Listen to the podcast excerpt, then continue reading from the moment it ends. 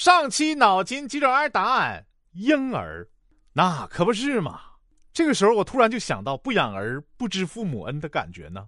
嗯，说朋友跟我说啊，有一个购物返利的电话，我就很惊讶。你确定不是网站，而是电话？朋友说，你网购收到货后打这个电话就能返利，不过返的不是很多啊。我抱着试一试的心态拨通了这个电话，只听见电话那边传来了一个普通话不太标准的男生：“喂，是要上门收废品吗？”冷笑话，你不用故作冷淡，我没有想过继续纠缠你，最后一次了，真的，最后一次，帮我砍下拼多多，谢谢。刚才在路上，有人叫我古天乐，我礼貌的说：“你认错人了，我只是晒黑了的吴彦祖。只要你答应我一件事，这一百块就归你了。好好，给我两百块。今天又拒绝了两个女孩子，看着他们失望离开的背影，我只能在这里说声抱歉。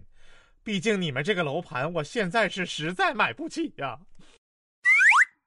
刚刚工作两个月，一大早，老妈打电话过来问我身上的钱够用不？满满的感动啊！妈，我钱够的，放心吧。哦，够用就好啊。妈打算买条金项链，你看能帮我点儿不？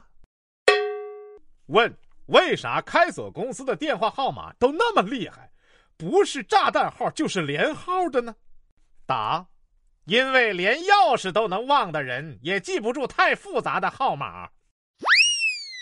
微博上的段子啊，说这个李宝九，他说，昨天晚上朋友聚会，突然发现自己说话特像我爸，就没再说话，可是不说话更像了。评论：沉睡的基因被唤醒。呃，我的社交焦虑程度是怎么样的呢？就像老师上课点名的时候，在脑海中反复练习怎么喊到。本期脑筋急转弯问：一本书放在地上什么位置你跨不过去？